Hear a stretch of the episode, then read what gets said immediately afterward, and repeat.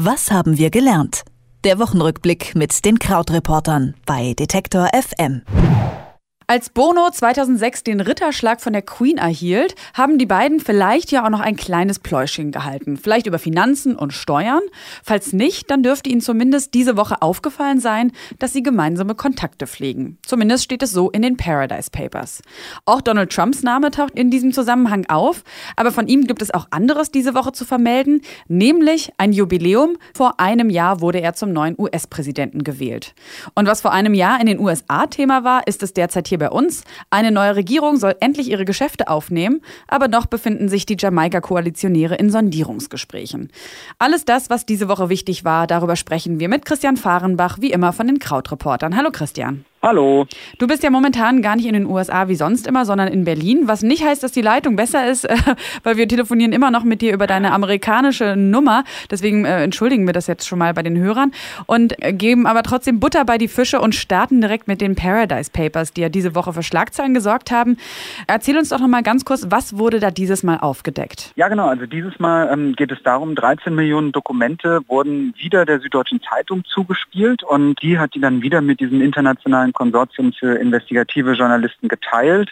Das heißt also, da sind jetzt mehrere hundert Journalisten in um die hundert Redaktionen, haben sich dann dran gesetzt, um zu schauen, was sich aus diesen Dokumenten ergibt. Und zwar ganz einfach kann man sagen, es geht da letztlich um Steuerbetrug, also Menschen, die ihre Gelder an Steuerbehörden vorbei geschleust haben. Und du hast es schon gesagt, Bono steht zum Beispiel drin, der interessanterweise wohl Geld in ein Einkaufszentrum in Litauen gesteckt hat, um Steuern zu sparen.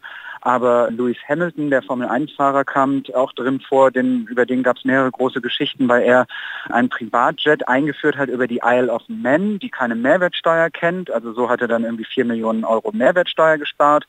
Oder zum Beispiel auch Apple kommt drin vor und eben Apple hat versucht, ein Land zu finden und es in Irland dann auch gefunden, in dem überhaupt nur wenig Steuern eingenommen werden. Und jetzt beginnt halt überall die Aufnahme von Ermittlungen oder die Aufarbeitung dieser Papiere. Wir haben das auch schon bei den Panama Papers gesehen, wo man sich ja auch immer so ein bisschen fragt, was ist da jetzt draus geworden. Bei den Panama Papers ist es so, dass relativ wenig Geld vielleicht im großen Weltenlauf nacherhoben wurde bisher, also so etwas über 100 Millionen Euro, aber immerhin 150 Ermittlungen und Untersuchungsausschüsse weltweit und tatsächlich eben Ermittlungen gegen 6500 Leute. Also das ist dann alles schon stattlich und natürlich eine große Auswirkung, die Journalismus dann haben kann. Man wundert sich natürlich aber trotzdem, dass Leute, die sich auch eigentlich, sage ich mal, nicht leisten wollen, ihren öffentlichen Ruf zu versauen, dass die dann trotz der Veröffentlichung oder nach der Veröffentlichung der Panama Papers dann nicht schnell ihre Schäfchen ins Legale bewegt haben, oder? Vermutlich sind diese ganzen Systeme ja so, dass man immer noch eine größere Chance hat, damit durchzukommen. Und das ist ja jetzt auch die große politische Debatte, die wir jetzt auch nach den Paradise Papers wiedersehen. Wie kann man da diese Schlupflöcher schließen. Diese Woche gab es ja auch ein Jubiläum, über das sich wahrscheinlich viele gar nicht mal so doll gefreut haben, nämlich die Jährung der US-Präsidentschaftswahlen, aus denen ja damals Trump dann doch relativ überraschend als Sieger hervorging. Was ist denn seitdem geschehen? Also worin hat er Erfolg und worin tut er sich noch schwer? Ich würde sagen, aus europäischer Sicht hat er ja natürlich fast nirgendwo Erfolg oder beziehungsweise gibt es natürlich sehr viele Leute, die ihn sehr, sehr kritisch sehen. Und natürlich, was er wirklich sehr stark verändert hat, ist insgesamt die politische Stimmung im Land. Es ist halt einfach noch erbitterter und die Leute sind noch verfeindeter, die verschiedenen politischen Lager. Und dann muss man sagen, hat er einfach sehr viel verändert über diese Direktiven. Executive Orders, Exekutiv-Order liest man immer wieder. Und das sind also Entscheidungen, für die es keinen parlamentarischen Entscheid braucht und mit denen Donald Trump einfach vor allen Dingen in erster Linie Menschen etwas weggenommen hat oder Dinge zurückgedreht hat, die die letzte Regierung unter Barack Obama beschlossen hat. Das bekannteste ist vielleicht dieser Reise, Einreisebann, der erst ein bisschen Probleme hatte, aber jetzt in abgespeckter Version tatsächlich existiert für ein halbes Dutzend vorwiegend muslimische Länder. Aber natürlich von den großen Projekten muss man natürlich sagen, dass da sich noch sehr wenig getan hat. Also über so ein paar Probebauten ist die Mauer zu Mexiko noch nicht weitergekommen. Dann die große Krankenversicherungsreform hat natürlich überhaupt nicht funktioniert, obwohl die Republikaner viele Jahre Zeit hatten, einen Vorschlag dafür zu entwickeln. Und jetzt gerade geht es sehr stark um das Thema Steuerreform. Von dem Vorschlag, der auf dem Tisch liegt, würden momentan vor allen Dingen reiche Leute profitieren. Da ist also auch überhaupt nicht klar, welche Reaktion oder welche Entscheidung da folgt. Und es ist also alles noch sehr, sehr so sehr, sehr schwammig. Heißt nicht unbedingt was, weil häufiger Präsidenten eine gewisse Zeit brauchen, um Entscheidungen durchzusetzen oder sich auch an das Amt zu gewöhnen. Aber man muss sagen, dass es Vorgängerpräsidenten einfach immer auch besser gelungen ist, eine Stimmung aufzubauen, in der auch Menschen aus der anderen Partei mal mit ihnen gestimmt haben. Und das sehe ich jetzt bei Trump nicht so sehr. Und wie ist es unter seinen Anhängern, also die, die ihn damals gewählt haben und große Hoffnung in ihn gesetzt haben? Hat sich da die Stimmungslage irgendwie verändert? Ja, also man denkt das immer so aus Deutschland, dass es so eine Basis gibt, die einfach niemals von ihm abschwören wird. Und diese Basis gibt es mit Sicherheit, aber die ist ein bisschen kleiner, als es häufig den Eindruck hat. Also es ist so, dass es ja immer wieder Umfragen gibt, in denen gefragt wird, wie einverstanden sind Sie mit der Politik des Präsidenten? Und da gibt es eben vier Kategorien von überhaupt nicht einverstanden, so ein bisschen nicht einverstanden, über einigermaßen einverstanden bis hin zu sehr einverstanden. Und gerade in dieser Kategorie Menschen, die sehr einverstanden mit ihm sind, ist es eben tatsächlich so, dass da so ein Viertel bis ein Drittel der Leute auch inzwischen weggebrochen sind und eben ihn auch kritischer sehen als vorher. Also es wird tatsächlich einfach, denke ich, jetzt auch so ein Prozess sein, in dem die Leute schauen, verbessert sich meine persönliche Lage oder verschlechtert sie sich zum Beispiel, indem mir meine Krankenversicherung weggenommen wird.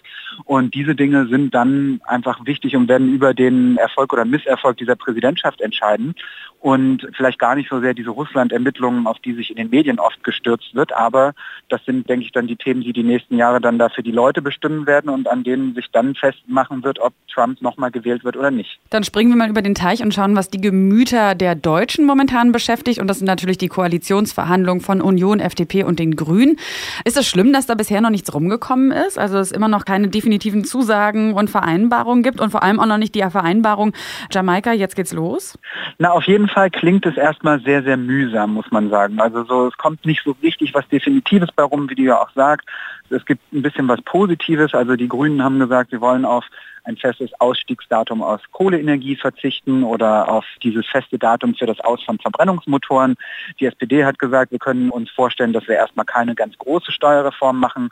Und insgesamt ist es vielleicht am ehesten so, dass man sich auch mal nochmal so eine Zeitleiste vor Augen führen muss, dass die Leute jetzt sehr, sehr unruhig werden, ist vielleicht ein bisschen ungewöhnlich. Jetzt haben die sich drei Wochen unterhalten und es sind ja sehr unterschiedliche Parteien. Und es nennt sich auch immer noch Sondierungsgespräch. Also das heißt, wir sind noch nicht bei den großen Koalitionsverhandlungen.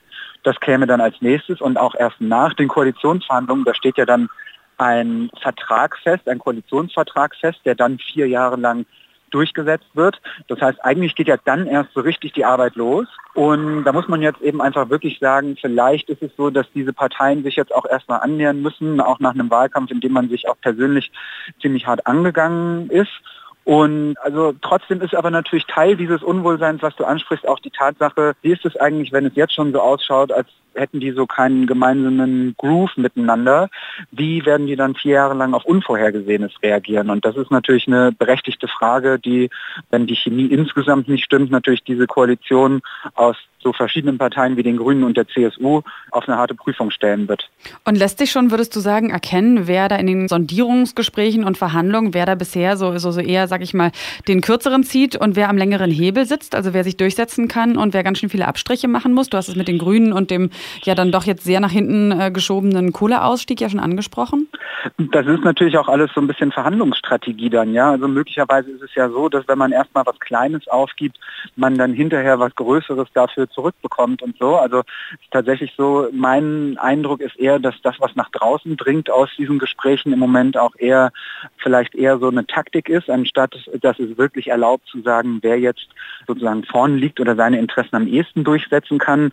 Was aber definitiv auffällt, ist, dass Angela Merkel nicht sehr stark sich nach außen äußert. Das Einzige, was bekannt geworden ist, ist, dass sie in der Fraktionssitzung gesagt hat, dass bis, äh, ich glaube, 16. November, also bis Mitte November in jedem Fall diese Verhandlungen, diese Sondierungsgespräche beendet sein sollen und das wohl begleitet hat mit dem Satz, ich will das. Also, aber tatsächlich inhaltlich dringt da jetzt auch noch nicht viel nach draußen und das, denke ich, wird sich dann eher ergeben, wenn es eine Bilanz dieser Sondierungsgespräche gibt oder beziehungsweise dann sogar erst der richtige Koalitionsvertrag, der dann im Detail erst noch folgt. Ich will das und wir schaffen das. Wer diese Woche gar nicht viel mitbekommen hat, der ist jetzt auf jeden Fall um einiges besser informiert. Dank Christian Fahrenbach von den Krautreportern, der eine kleine Rundschau-Rückschau auf diese Woche mit uns gemacht hat. Vielen Dank, Christian. Ich sage auch danke, bis nächste Woche. Was haben wir gelernt? Der Wochenrückblick mit den Krautreportern bei Detektor FM.